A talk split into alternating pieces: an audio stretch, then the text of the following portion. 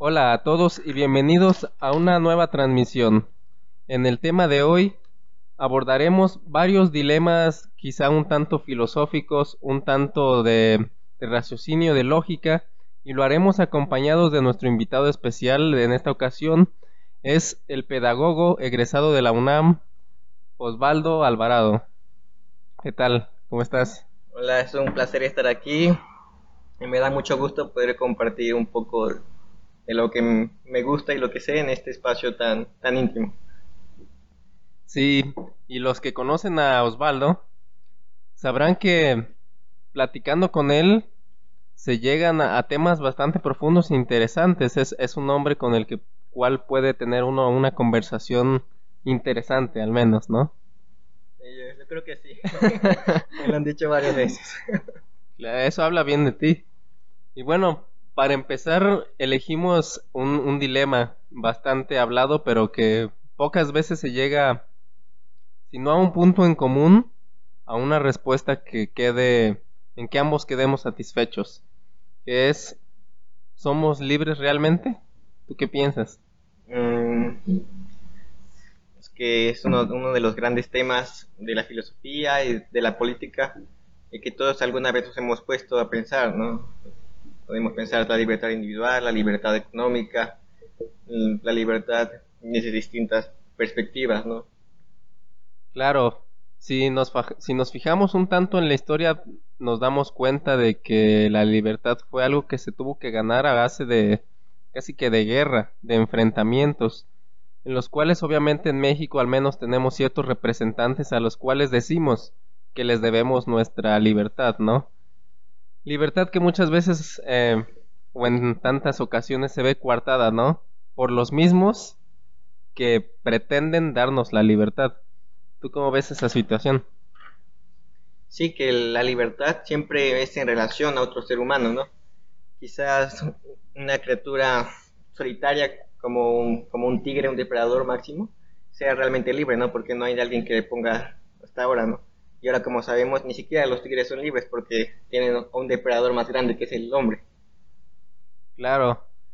Muchas veces también confundimos, ¿no? Yo creo que creemos que somos libres, pero simplemente estamos siguiendo lo que alguien más nos inculcó o nos enseñó desde pequeños que nos hizo creer que eso es el ser libres, ¿no?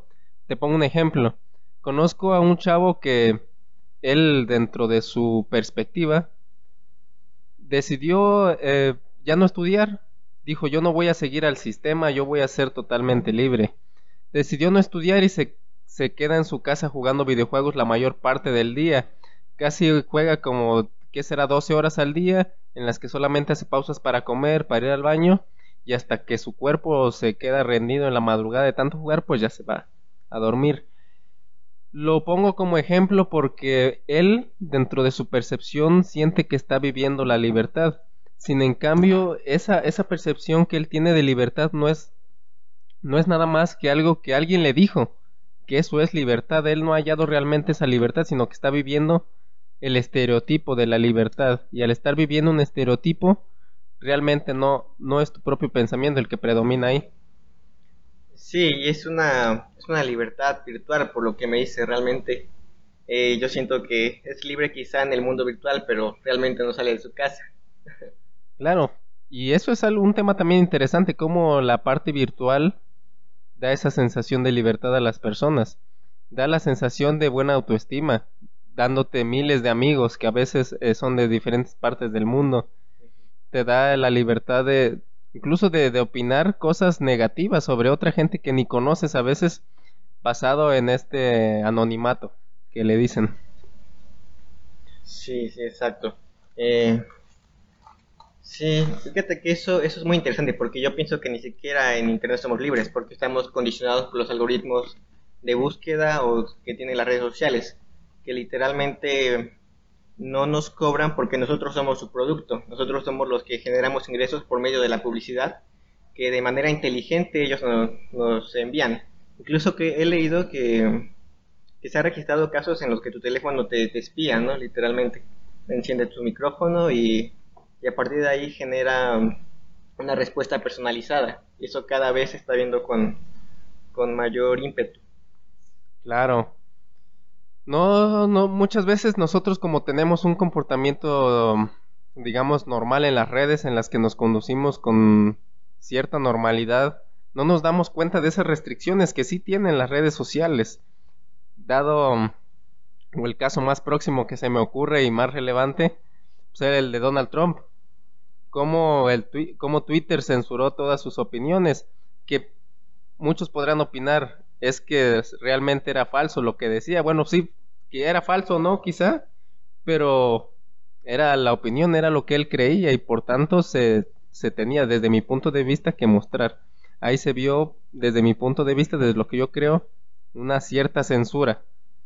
Sí, eso, eso es muy, muy impresionante, ¿no? Que Twitter como, como una empresa, institución, le, le ponga un alto al hombre más poderoso del mundo. Sí, ¿no? Fue algo, o es algo impactante en nuestra era, aunque también creo que lo hizo porque ya se olía que pues Trump iba a perder y dijo pues vamos a aprovechar. No creo que lo haya o no creo que él, o Twitter, lo hubiera hecho si el pronóstico hubiera estado a favor de, Trump.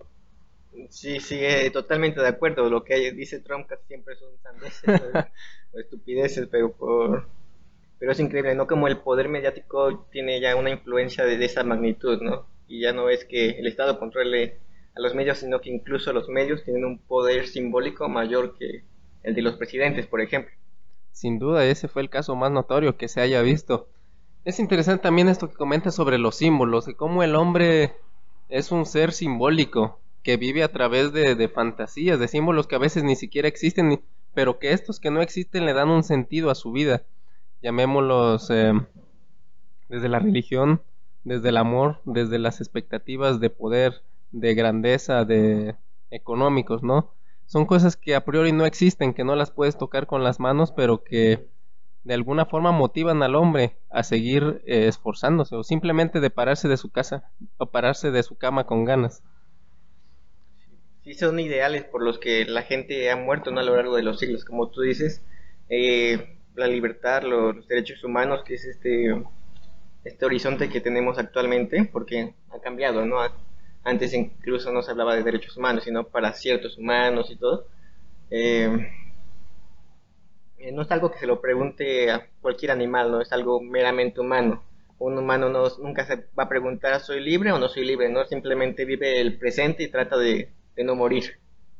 Claro, yo creo que también esa parte importante que no tienen los animales, que es el, el saberse, aquí y ahora, ni el, ni el futuro. Bien decía, no me acuerdo qué autor, que el hombre es el único consciente de su propia muerte, que sabe que algún día va a morir. Y a veces ese, ese, ese pensamiento o ese saber hace que las personas o se limiten a sí mismas o por el contrario se motiven. Hay personas que su motivación es la muerte, saber que solamente tienen esta vida para disfrutar o para hacer lo que quieran y sobre eso van. Y otras que por lo contrario, el saberse o el saber que morirán en algún punto de, de, su vida, los limita para decir, bueno, entonces, ¿qué chiste tiene la vida si de todas formas me voy a morir? Hay una novela bastante interesante, Osvaldo, que creo que ambos hemos leído, de Before Vendetta, de venganza, de cómo es la representación del símbolo por encima del hombre, ¿no? Si recuerdas un poco de eso? Sí, creo que hay una, frase muy representativa de esa película en la que le disparan ¿no? al ave y, él responde, bueno, un tipo se queda impresionado, dice, ¿por qué no ha muerto este tipo? ¿no? Y él le responde, porque las ideas son a prueba de balas. Y, y sí queda, queda bastante bien para lo que representa, ¿no? Porque quizá él muera, pero al final siempre va, va a venir alguien después de él, ¿no? Que, se levante contra la injusticia, aunque eso resulte en su propia muerte, ¿no? Claro. Y historias de esas hemos vivido yo creo que también en nuestra realidad, en la parte real, pero que muchas veces ya están muy maquilladas, muy, eh, muy corruptas, porque recordemos que no solamente las ideas buenas prevalecen, sino también las malas. Y hay malas que se pasan por buenas también.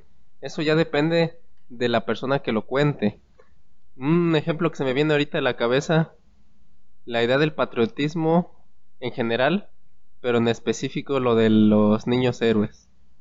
Cómo nos vendieron de jóvenes, de más chicos, de niños quizá, la idea de de unos jóvenes que se enfrentaron casi que ellos solos a todo un ejército, ¿no? Y que pues la, la historia dice que perdieron, obviamente, pero la, muestra de patriotismo que dieron era tan ejemplar que debíamos recordarlos para siempre. Es una idea que, prevaleció en las generaciones y que pues ahora que somos un poco más grandes sabemos que pues, no fue de todo, del todo así, ¿no?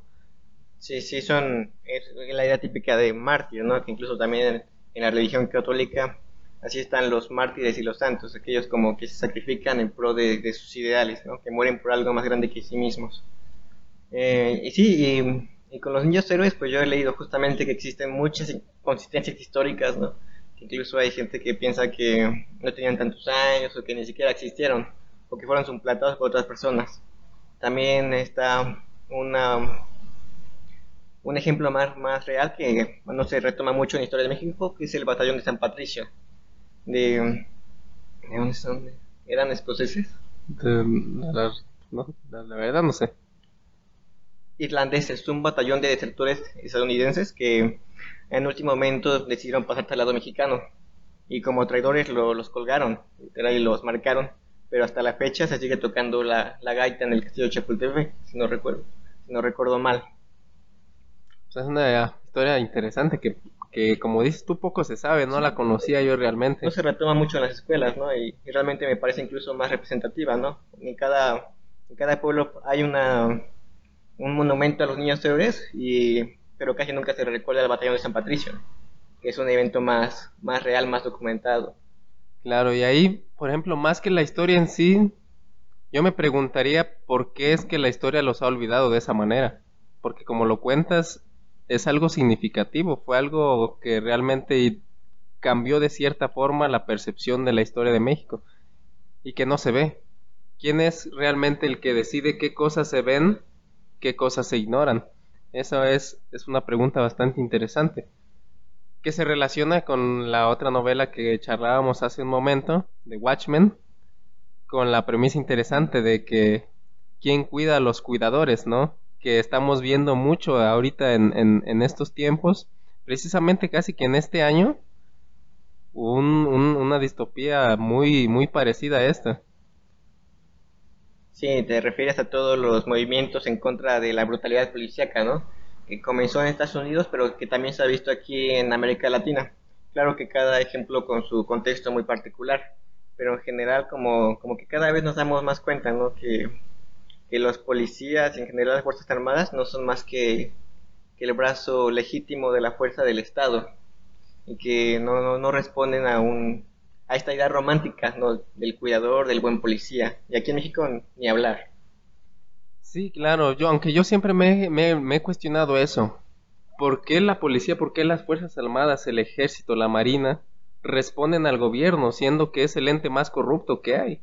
Cuando su su premisa principal de estas Fuerzas Armadas, de estas fuerzas de seguridad, es proteger y servir. Proteger y servir, pues a quién, ¿no? Se supone que al pueblo. Y es, y es al pueblo contra, el, contra quien pelean, más que nada. Es al mismo pueblo al que reprimen. Y si tú has visto los videos donde se muestra cómo el, el, el, que está marchando en la protesta graba la brutalidad de los policías, puedes ver hasta odio en los policías que agarran a golpes a, un, a uno que va pasando, a alguien que realmente no les hizo nada, pero sienten hasta, yo lo he percibido hasta odio, como si quisieran acabar con el otro cuando no tienen una razón real para hacerlo, simplemente tienen una orden. ¿Qué estará pasando en las mentes de esos policías? Que muchos, hasta fíjate, dicen, es que ellos también son víctimas. Tienen que hacerlo porque si no, pues les va pues, también mal, ¿no? pero la brutalidad es necesaria. Ya me mandaron a reprimir, pero los golpes, golpear a una mujer, al, chavo que va a pasar, es, era necesario. Es que siempre se amparan bajo esta, esta idea, este ideal también que tienen ellos de, la obediencia, ¿no? Como que hay, hay mucho honor en ser obediente, ¿no? En ser leal a tu, tu general, a tu capitán. Y yo ahí sí, Así estoy totalmente de acuerdo, ¿no? Yo, yo no creo que haya honor alguno en obedecer órdenes, ¿no? Era lo mismo que decían los los nazis de los juicios de Nuremberg. Yo solamente obedecía órdenes, ¿no? Como si Hitler literalmente mató 6 millones de, judíos con sus propias manos. Claro que no. El poder eh, no, lo ejerce una sola persona, siempre es, es quizá el líder y, sus acólitos.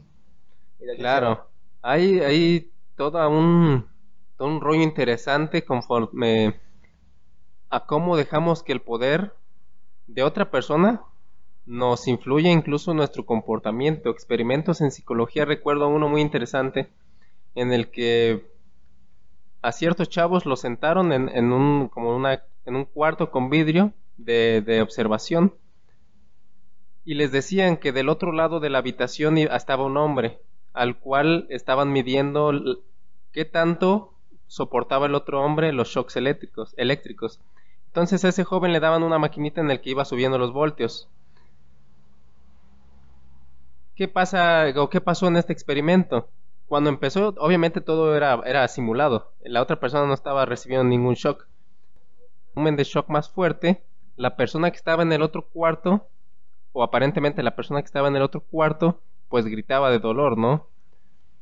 Hubo personas que se lo preguntaron, ¿ya paro?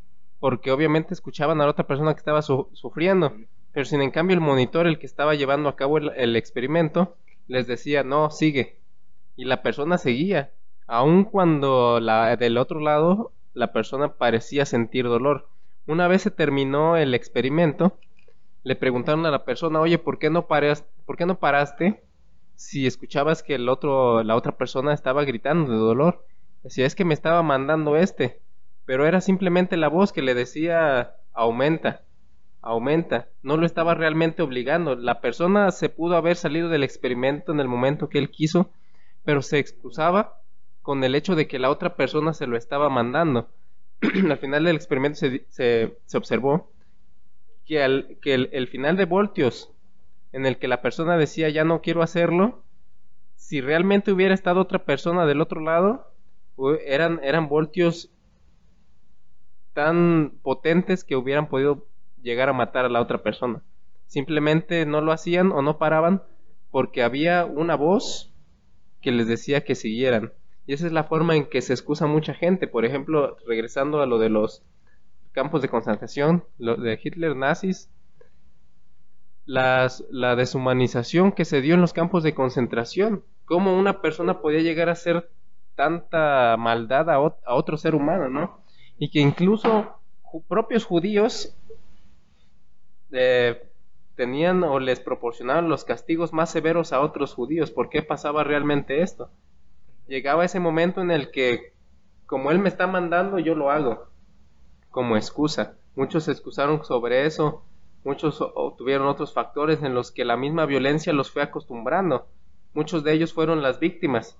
Dijeron, en vez de ser la víctima, ya seré el victimario, no importa es, es, es bastante interesante cómo el poder que ejercen otras personas en nosotros puede llegar incluso a que nosotros lastimemos a otras personas que realmente no nos han hecho nada. Sí, esa es la, figura del capo. yo lo leí eso en la novela Mouse de Art Spiegelman, es igual un escritor de novelas gráficas judío y eso es muy buena. Quien tenga la oportunidad puede, puede leerla. Y justo él decía que y los que los que sobrevivieron a los campos no, no fueron las mejores personas, ¿no? Los mejores, los, yo creo que la gente más amable, la, la más servir fue la primera en morir, ¿no? Porque realmente eran unas condiciones que no permitían casi la humanidad prácticamente, ¿no? Sé que hubo algunos casos especiales, pero en general la mayoría fue como un infierno en la tierra, ¿no? Y todo sostenido bajo esta, esta idea política y biológica de que la raza aria era superior, ¿no? Que es que era como también sustentada en la ciencia, lo que me parece me parece muy muy impresionante y muy grave, ¿no?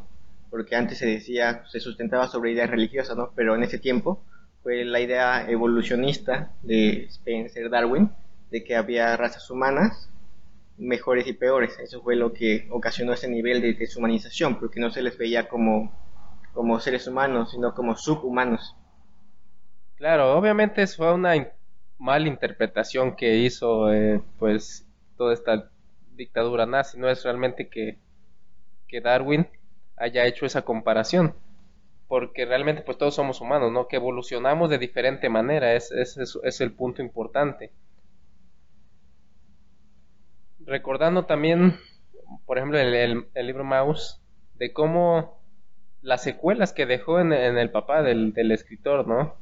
De todo este, este lío que él tuvo que vivir, dejó realmente una marca importante en el cerebro que él desarrollaba y que vivía su día a día en consecuencia de ese suceso, aun cuando él ya no estaba ahí, aun cuando él ya era libre, él seguía teniendo comportamientos propios de una persona que, que, está encerrada, casi casi. Otro, otro libro interesante que seguramente ya has leído, el, el hombre en busca del sentido de Víctor Frank, algo que también me llama mucho la atención de ahí es el momento en el que Víctor ve que su compañero de, cuarto, de suelo, ya que vivían en la intemperie, casi en el suelo, veía que su compañero estaba teniendo pesadillas y su primer pensamiento de Víctor fue querer despertarlo, pero a él llegó la reflexión de decir, ¿realmente será su pesadilla peor que la realidad? Y es que realmente a veces pasa Muchas veces la, la, vida de las personas se ve condicionada por otras personas. Muchas veces nosotros, regresando al tema de la libertad, creemos que somos libres, pero solamente estamos bajo el yugo de algún verdugo. Llámese trabajo, llámese educación, llámese jefe, llámese incluso sueños propios. a veces padres y la pareja. Padres, pareja. A veces nosotros mismos nos hacemos esclavos de un ideal que a veces ni es realmente lo que queremos. Me he visto muchos casos de personas que cuando llegan al éxito empiezan a tener tendencias depresivas, tendencias suicidas, porque era, no era realmente lo que querían y se dieron cuenta de que trabajaron tanto, tantos años por un sueño que no era realmente su sueño, era el ideal de sueño que ellos tenían. Y que es condicionado por todos los factores externos, ¿no? Tenemos... Y externos también. Internos y externos, más, más externos diría yo, ¿no? Tenemos una idea muy arraigada de que de que el éxito es tener una casa de dos pisos con un coche del año y una mujer 60, 90, 60. y todo esto está condicionado por Hollywood y por la publicidad que, que incluso en México es muy agresiva y muy irreal, porque la mayoría de la, de la gente que aparece en publicidad no es representativa de la población mexicana, ¿no? Como que es un ideal que realmente es inalcanzable porque no somos biológicamente así. Claro, es, es, es una propaganda que lejos de hacer un bien a la sociedad le crea un mal porque crea prejuicios tanto en hombres como mujeres. Yo me atrevería a decir que un tanto más en mujeres porque creo que los hombres igual y nos aceptamos un poquito más desde antes que la mujer. Por ejemplo, ambos nos aceptamos como somos, con nuestras limitaciones, con nuestras virtudes y somos conscientes de ellos. Por eso Hace, hace tiempo veía un, un, tipo video documental donde se mostraba la diferencia de la percepción del hombre y la mujer ante los estereotipos creados pues obviamente por todas estas campañas publicitarias hollywoodenses en la que decía por qué la mujer se siente tan mal o por qué la mujer quiere que se quiten a ciertos modelos de, de televisión porque obviamente representan un ideal casi imposible para la mujer una mujer muy delgada o con muchas curvas o con proporciones que no son naturales. Porque las mujeres de cierta forma sabían que no podían alcanzar ese ideal y ese, ese saber que no podrían les creaba conflicto. Entonces a la mujer le creaba conflicto eso. Sin en cambio en el hombre pasaba todo lo contrario. Pasaba hasta un sentido de admiración. ¿Por qué? Porque al hombre se le mostraba en el experimento Arnold Schwarzenegger, Sylvester Stallone, Jacques Van Damme, gente que propiamente sí es un tanto imposible de llegar porque ellos ya están formados no naturalmente sino con químicos. Llegar a tener el cuerpo que tuvo Arnold Schwarzenegger de joven naturalmente es imposible, tienes que acceder a sustancias químicas que potencien tu crecimiento muscular. Y el hombre, la percepción que tenía sobre eso no era de frustración, de ay, sé que no voy a poder llegar, sino de admiración. mira qué cuerpazo tiene ese. No, no lo veían como algo que yo quiero tener, sino como algo que admiro porque consiguió él ser así, ¿no? Entonces es bastante interesante esta percepción que tenemos tanto hombres como mujeres. No digo que sea una generalidad, simplemente fue un estudio que se hizo y como estudio tiene sus variables particulares que pueden cambiar dependiendo del contexto, dependiendo de la población a la que se, vuelva, se le vuelva a aplicar, ¿no? Sí, sí, es interesante, ¿no? Me, hiciste pensar. Y en, relación a esto también creo que los hombres se lo guardan mucho más, como que es, desde siempre a los hombres se les ha negado el expresar sus sentimientos y, es como una muestra muy, de debilidad, ¿no? Decir, no sé, me siento mal, no soy suficientemente hombre, soy o sea, uno como hombre no, lo comparte, sino que se lo guarde. Pues yo te diría que más o menos, porque quizás no lo expresamos de forma sentimental, romántica, quizás llegando a las lágrimas, sino que sí lo expresamos y a veces a través de la violencia. Esa es la forma que lo expresa, sí lo expresamos, solamente que lo expresamos de una forma negativa, ya sea queriendo infringir sobre el otro nuestra superioridad mediante agresividad el típico estereotipo del macho alfa. El macho alfa es el hombre más inseguro y lo demuestra así, queriendo ser el más hombre, el, más macho. Sí, sí, y es complicado, ¿no? Como transitar a, formas más sanas de relacionarnos, sobre todo nosotros en, México, ¿no? Que está tan idolatrada la, la figura del macho. Sí, ese es, es un estereotipo cultural que realmente le ha hecho mucho daño a la sociedad. Estaría bueno investigar de dónde nace el macho, ¿no? En qué momento de la historia de México surge este modelo de hombre del macho. Sería interesante buscarlo, pero sí es verdad.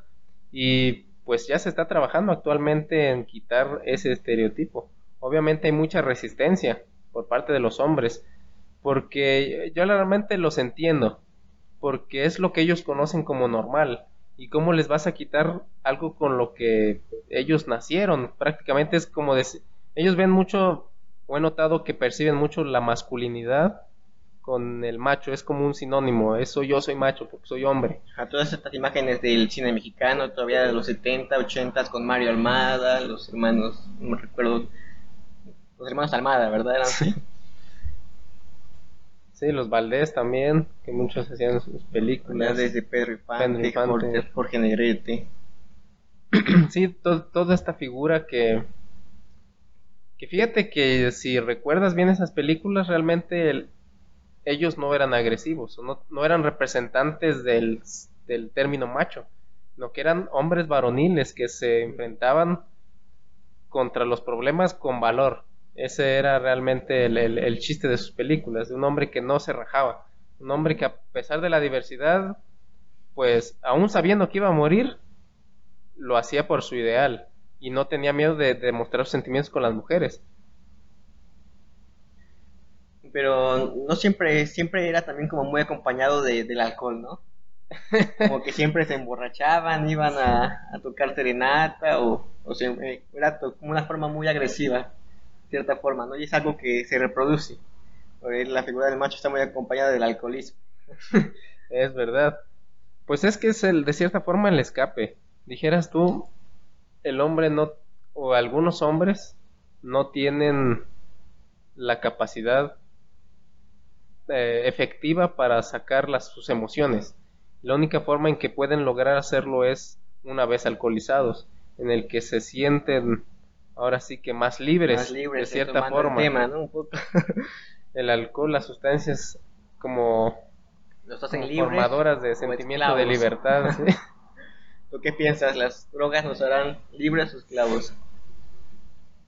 Pues retomábamos, como retomando al, principio de los videojuegos, es una forma de escape. Que yo creo que de alguna forma sí te da ese sentimiento de libertad momentánea. Pero ahí está el problema. En que es momentánea, no es para siempre. Te puedes sentir tú libre un rato. Pero tienes que despertar de la pesadilla. Y a veces como poníamos el ejemplo de, de Víctor, a veces la realidad es más fea que la pesadilla. Sí, exacto, ¿no? Por eso, por eso muchos niños prefieren drogarse que comer, ¿no? Cuando tienen la opción. Pues ahí creo que ya podrían intervenir otros factores como la, la adicción, el abandono del hogar, el abandono del hogar en el que por ejemplo, las personas adictas se tiene la teoría también de que pues, son personas que de cierta forma desean morir, de que están buscando su muerte y lo tratan de hacer de la forma más dolorosa, como diciendo yo voy a sufrir todo esto hasta llegar a mi muerte porque merezco sufrir por los errores que han tenido en el pasado, o por sentimientos de, inferioridad. Recuerdo mucho el ejemplo de, de un chavo, más o menos como de 17 años, que él abiertamente decía que él quería morir pronto, y obviamente no comía, pasaba también drogándose con las drogas más baratas que encontraba, y una vez indagando un poco con esa persona, no tuve tanta oportunidad de, indagar tanto, sino que fue una conversación un tanto superficial, pero me alcanzaba a dar cuenta de que su adicción nació, o su sentimiento de querer morir pronto nació, en el momento de que fue negado por su propia madre. Entonces, él, en él o en su mente inconsciente se creó eso, yo no merezco vivir porque ni mi mamá porque ni mi mamá me quiere. la mirada psicoanalítica, ¿no? Siempre tan, tan perspicaz, ¿no? Como es increíble que a 100 años o más de 100 años de su creación el psicoanálisis siga, tan vigente, ¿no? Como una ventana este, incógnita que es el alma. Sí, a mí realmente me es bastante interesante el psicoanálisis. Es mi corriente favorita de la psicología porque te permite imaginar demasiado crear teorías casi que de la nada. Es, yo lo veo como un artista que pinta, que empieza a dar cincelazos, a veces sin saber cuál va a ser el resultado final, pero que a final de cuentas termina volviendo arte algo. Es una práctica y creo que hay que ser justo muy observadores con todo el lenguaje, porque solamente a partir de ahí podemos conocer. Bueno, no solamente, también en el comportamiento y, y todo ese tipo de cosas. Sí, bastante interesante. Pero ¿qué es la libertad? hablábamos de la libertad. ¿Somos realmente libres o no? Prácticamente yo diría que, que no. Que tenemos una percepción de libertad que está limitada a nuestro entendimiento. Pero que en sí libertad, libertad propiamente dicho libertad, realmente yo diría que no. Pero tú qué opinas sobre eso?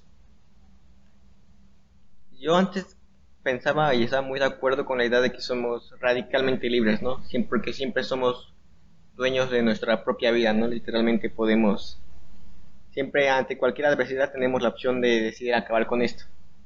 Pero ahora pensándolo más a fondo, como que somos, estamos encadenados por varias cosas, ¿no? Por el lenguaje, por la economía, por, por otras personas quizá también. Y, y es una lucha constante, porque no sé si la, libertad o, la felicidad, ¿qué es lo que realmente buscamos? ¿Tú crees que una persona que sea libre es feliz o la libertad y felicidad son antónimos? Ah, esa es una pregunta interesante, la felicidad y la libertad. Estoy pues, pensando en un mundo feliz. De Aldous, Huxley. Pues fíjate que esa, esa, esa, para, esa, esa idea que ya se planteaba Aldous es, es repetida en otras cuantas novelas, ¿no? Por ejemplo, en la de George Orwell se plantea también esa, esa idea en la que tener tanto control sobre la población hace que se vuelvan felices, pero quitándoles o a causa de su libertad. pues fíjate, si me lo preguntaras a mí, yo elegiría la felicidad por encima de la libertad.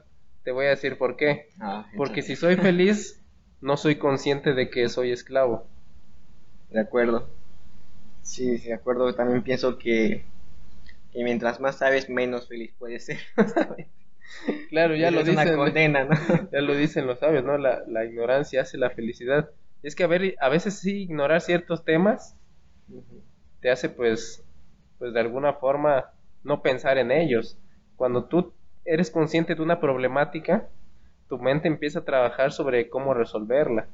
Y ese trabajo de tu mente para resolverla te aleja un tanto también de la felicidad, porque te encuentras con muchas barreras. Por ejemplo, hace no mucho se intentaba ver un grupo de ayuda por aquí, pero luego, luego las barreras caen de otros profesionistas que dicen, pero ¿cómo tú vas a hacer un grupo si yo también me dedico a eso? Me vas a quitar todos los clientes. No, no lo hagas. Entonces se cuartea un tanto la libertad en respuesta de la libertad de otros, ¿no? Bien decía, no recuerdo quién, decía, mi, mi libertad de agitar el puño termina donde empieza tu nariz, ¿no? Ah, sí lo he escuchado. Igual tampoco recuerdo bien el autor. Es un tanto, un tanto así. Es otra forma de decirlo de Benito Juárez. Respeto al derecho ajeno es, la paz. Sí, la libertad termina donde empieza la del otro. Pero esa libertad del otro también es un, un limitante para tu, para tu libertad. De cierta forma, obviamente. ¿Tú qué preferirías entonces? ¿Felicidad o libertad?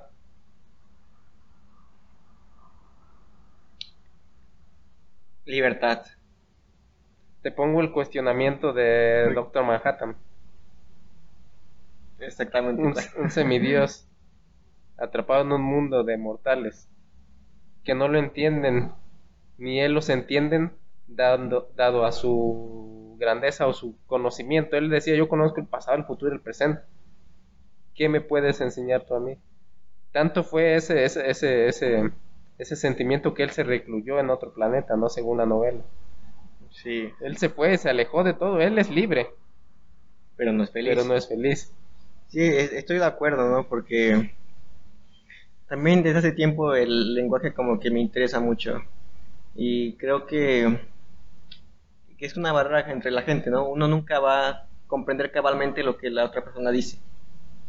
O sea, siempre dicen como, es que tú, tú no me entiendes, no te entiendo porque no soy tú porque tú tienes otro, otra forma de sentir tu cuerpo, tu realidad, o tu historia, otros referentes, y por eso pienso que la comunicación es casi imposible. Pues puede ser. Yo creo que sí se puede llegar a tener un entendimiento mutuo, pero también lo que decías me hace recordar también de la libertad, del cómo nuestro propio cuerpo nos limita, ya no con el otro, sino nosotros mismos, nuestro propio cuerpo tenemos limitaciones como el hambre, el sueño, las necesidades biológicas básicas. De cómo esas mismas necesidades básicas y esos mismos instintos nos limitan también. Nuestro cuerpo es nuestra propia cárcel, dicen algunos. Fíjate que eso me entusiasma bastante porque vivimos en una época muy interesante, ¿no? Eh, creo que haber vivido en la Edad Media hubiera resultado muy aburrido. La, la observación de la, de la naturaleza, pero quizás pensaría que, el mundo llega hasta donde llega el límite del, reino, ¿no? Solamente. Después no sabría absolutamente nada. Y, hoy en día eh, hemos superado las limitaciones como del cuerpo humano con ayuda de la ciencia. Tenemos telescopios que son extensiones de los ojos y que nos permiten ver las profundidades del, cosmos. ¿no? Y hasta el fondo del océano donde no podríamos nadar porque la presión te haría trizas en segundos. Y eso me parece interesante, ¿no? Porque el próximo paso es justamente expandir las barreras del cuerpo. Creo que eso se llama transhumanismo. Sí. En el que partes de nuestro cuerpo se empiezan a sustituir por, por accesorios. Algo bastante interesante, que también se relaciona con la libertad, es lo que plantea o los experimentos de Neuralink con Elon Musk, en el que plantea ya ponernos casi un chip en el cerebro. Ese también ha creado mucho debate, porque como todo aparato electrónico puede hackearse, puede tener sus fallas, y llegaría el momento en el que quién va a decidir qué es lo que puedes tener tú ese chip, qué no puedes tener. Tendríamos hasta antivirus humanos, pero también hackers humanos. Hay una serie de anime muy buena sobre eso, se llama Ghost in the Shell. Te la recomiendo para que lo veas. ¿Se basa en eso? ¿En el transhumanismo? Ajá, y ya es bastante vieja, es de los 90.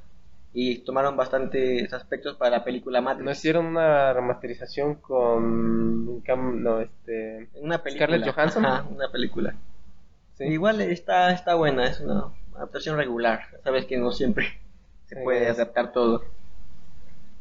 Hicieron una adaptación a Matrix respecto a esa serie. Porque ese es un planteamiento también interesante sobre la libertad. ¿Qué tanto estamos en una realidad o qué tanto estamos en un mundo no simulado. Yo no creo que sea tan simulado por computadora, pero sí con reglas generales que no conocemos. es lo que dicen, ¿no? Que en caso de que hubiera una, una civilización inteligente, quizá pueda superar, nosotros seríamos como hormigas y ellos serían capaces justo de tenernos en una simulación. Y yo, no sé, yo lo veo un poco, un poco rebuscado, pero tampoco sabría cómo refutarlo realmente, ¿no? ¿Cómo, cómo, cómo podemos saber que no estamos en una simulación? Igual, hay muchas referencias, ¿no? Rick and Morty. Rick and Morty. Sí. A mí todos esos cuestionamientos son los que me hacen querer estar vivo. Dice, viene la frase, ¿no? Mi mamá me dio la vida, pero los enigmas me dieron ganas de vivirla. ¿Eso quién lo dice? lo digo yo. Porque es, todos esos, esos, esos misterios, no solamente sobre la vida, sino sobre la Tierra y sobre el universo, realmente son bastante interesantes y hablan mucho sobre nuestra libertad. Porque ahora estamos presos en un universo en el cual no podemos salir. ¿Qué hay afuera de ese universo? No lo sabemos. ¿Hay otras civilizaciones? Desde mi percepción, sí. Igual pero que sí, es, muy amplio, pero no tenemos como los medios para alcanzarlo. Nuestras ondas de radio tardarían cientos de millones de años, no estoy exagerando. Más tiempo del que tenemos los humanos aquí en la Tierra en, en llegar. Y que cualquier vida humana prácticamente. Pues sí, el, el, estar atrapados, que ahora sí queda una burbuja que llamamos universo, pues está también interesante. En una canica que sería la Tierra. canica, ¿eh? y en un cuerpo. Es, es, es, todo un dilema, ¿ves? Como una sola frase de la libertad puede encubrir tanto hasta llegar hasta el universo. Incluso, ahora recuerdo a un tema que nos gusta también a ambos, las dimensiones primera dimensión, segunda, tercera. Según yo había leído, se tiene la teoría de que existen 12 y nosotros solamente tenemos acceso a 3 o vivimos en una tercera, en el cual no podemos ni siquiera imaginar una cuarta, porque nuestra mente no es capaz de imaginar la cuarta. Bueno, yo tengo entendido que la cuarta dimensión es el tiempo. Respecto a la física, sí. Entonces, ¿de qué estamos hablando si no es de física en cuanto a dimensiones? porque si recuerdas bien, el Carl Sagan habla sobre una cuarta dimensión a la que se llamaría, no recuerdo bien si tercer acto. Es como un cubo dentro de ocho cubos diferentes. Ah, sí, el, creo que será tercer acto. Tercer acto. Es una representación justamente que no, no es una representación real, sino aproximada un aproximado de cómo sería la cuarta dimensión, en la que nosotros no podemos ver pues prácticamente nada. Él hace una, un experimento ahí bastante, aparentemente bastante simple pero complejo, explicando las dimensiones, pero relacionado con la libertad, si la teoría dice que aproximadamente existen 12 y nosotros estamos en la tercera y podemos percibir lo que está en la primera y la segunda, un ejemplo simple de la segunda es la sombra. La tercera es el cómo nos vemos nosotros. No somos capaces de imaginar una cuarta, imagínate una quinta secta hasta la, hasta la doceava. Se supone que hay quienes viven en esas dimensiones. De cierta forma no estamos hasta atrapados en, en una tercera dimensión. Y eso me suena bastante mitológico, pero pero podría ser, ¿no? Como que existe esta teoría de si existe un universo, ¿por qué no pueden existir múltiples universos y me parece que es matemáticamente posible. No me refiero a que multiversos en el sentido de, que hay otra, en otro universo hay otra Tierra con otro Daniel, sino que la posibilidad de la existencia de, de criaturas o seres vivos que no somos ni capaces de imaginar. Eso ya lo, ya lo imaginó Howard Phillips Lovecraft, También, justamente. Bueno, es un buen referente, Howard el de los dioses primogenios. Sí, como todos estamos limitados hasta nuestra capacidad de observar, ¿no? Y aún como civilización de tipo 1, todavía nos queda un, largo camino, ¿no? Quizá luego. ¿De tipo 1? ¿Cuáles, ¿Cuántos tipos son? ¿Qué me caracteriza como tipo 1? Recuerdo que eran como 3 o 4. Y habla justamente del nivel de uso de energía. Es, el, es una clasificación que se usa para, para clasificar, valga la redundancia, a las civilizaciones alienígenas, según el, grado de, energía que pueden lograr alcanzar, ¿no? Nosotros somos un tipo 1 y superaremos esto cuando podamos aprovechar el 100% de la energía de la Tierra y de los recursos. Una del tipo 2 creo que es cuando puede, de su estrella central, ¿no? de su estrella madre, cuando pueden aprovechar toda la energía, que sería por medio de un, igual, imaginando, de un artilugio que se llama esfera de Dyson. Es, sería una construcción que la envuelva y de esa forma puede servir como un, reactor nuclear natural que nos permita construir todo tipo de cosas. ¿no? Es ciencia ficción, pero lo que es increíble es que es físicamente pensable y posible. Es como algo que quizá en unos milenios podamos alcanzar. Sí, lo único malo de eso es que no estaré vivo en unos milenios para verlo. Es realmente lo que a mí me, me baja los ánimos, ¿no? Fíjate que nosotros somos afortunados de vivir toda una transición tecnológica.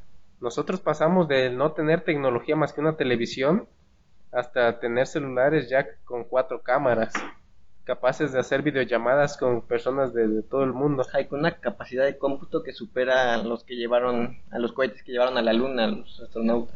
Sí, y si no mal recuerdo, cada tres días la información que se está subiendo a internet supera la información que tenía el hombre hasta la edad tecnológica. Se está superando cada vez más, cada, cada tres días. Es, es, impresionante cómo, cómo dio este salto tecnológico tan grande, ¿no? Sí, ahora hay, ahora hay carreras que se dedican a eso, ¿no? Al manejo de datos, el llamado Big Data. Big Data, muy importante con lo cual pues el presidente Trump logró hacerse presidente cuando se candidató la primera vez, ¿no? Con esta empresa que tuvo muchos problemas, ¿cuál era, cuál era su nombre? No lo recuerdo. Ahora no tampoco. Se me fue. Pero, pero sí, sí la recuerdo. Pero bueno, ella fue la como que la primera, la representante más grande de cómo tu información, tu nombre, tu correo, tus preferencias puede ser también un medio de comercio. Así es. Sí, es, es complicado, ¿no? Como estar fuera de eso. Es otro espacio al que estamos confinados y restringiendo nuestra libertad. Sí, porque a fin de cuentas tienen el derecho, porque es una empresa privada. Ellos pueden o tienen todo el derecho a, bloquearte. Sí, nosotros aceptamos en términos y condiciones. Pues sí, eso es más, más que nada la libertad, cómo nos manejamos nosotros con una ilusión de libertad, ¿no? A través de símbolos, a través de creencias. A partir de mecanismos, artilugios. Sí, ya que es, es, es, interesante, ¿no? Cómo ha evolucionado el hombre para creer que un artilugio, un artefacto, tiene por sí mismo el poder de protegerte de lo, cualquier cosa de lo que esté hecho, ¿no? Desde un amarre hasta demonios, hasta malas vibras, hasta espíritus, ¿no? Cómo el hombre ahora sí que le da el poder a un objeto que realmente pues no lo tiene. Sí, somos una, una, especie muy temerosa, ¿no? Creo que es parte de nuestra huella evolutiva, ¿no? porque nosotros realmente no somos, no fuimos el máximo depredador, llegamos por justamente nuestra fuerza colectiva y el, lenguaje simbólico a ser lo que somos hoy. Pero realmente todavía tenemos ese cerebro de chango que, que tiene miedo a todo, ¿no? Tiene miedo a la noche, tiene miedo a los leones, a los guepardos. decía el libro, ¿no? Que, ahora estás leyendo, de cómo nuestra, nuestra humanidad evolucionó tan rápido que no le dio tiempo al cerebro de adaptarse.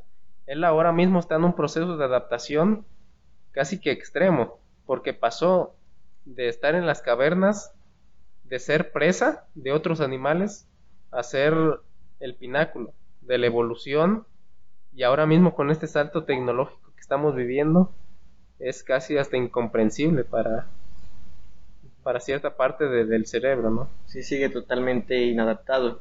Y, es un proceso largo y yo creo que va a ser artificial. Ya no vamos a dejar la naturaleza que siga las leyes, sino que nosotros vamos a construir nuestras propias leyes para guiar nuestra evolución. Y es igual, es igual una idea emocionante. Me gusta. Son premisas muy interesantes que, pues, yo como no creyente me las perderé cuando muera. Así es, esperemos que por lo menos en los próximos 10 años alcancemos a replicar nuestra mente o algo así, ¿no? Tengamos esa, esa esperanza, ¿no? Vivo con la esperanza a, diario de que eso pase. Y bueno, Osvaldo, realmente fue una charla muy interesante, muy fructífera, donde tocamos temas que ni siquiera teníamos contemplados antes de empezar, pero creo que esos temas y esos comentarios lograron fundamentar aún más ¿no? la temática. Aun cuando siento que nos debíamos un tanto del tema principal que queríamos tocar, que era la libertad individual, pasamos a temas más interesantes hasta llegar hasta el universo. Sí, creo que ese, creo que ese era el formato, ¿no? Como tener la libertad de poder decir lo que se nos plazca en este momento. Ya si queremos algún espacio más formal, más académico, lo prepararemos con todo gusto. Sin duda.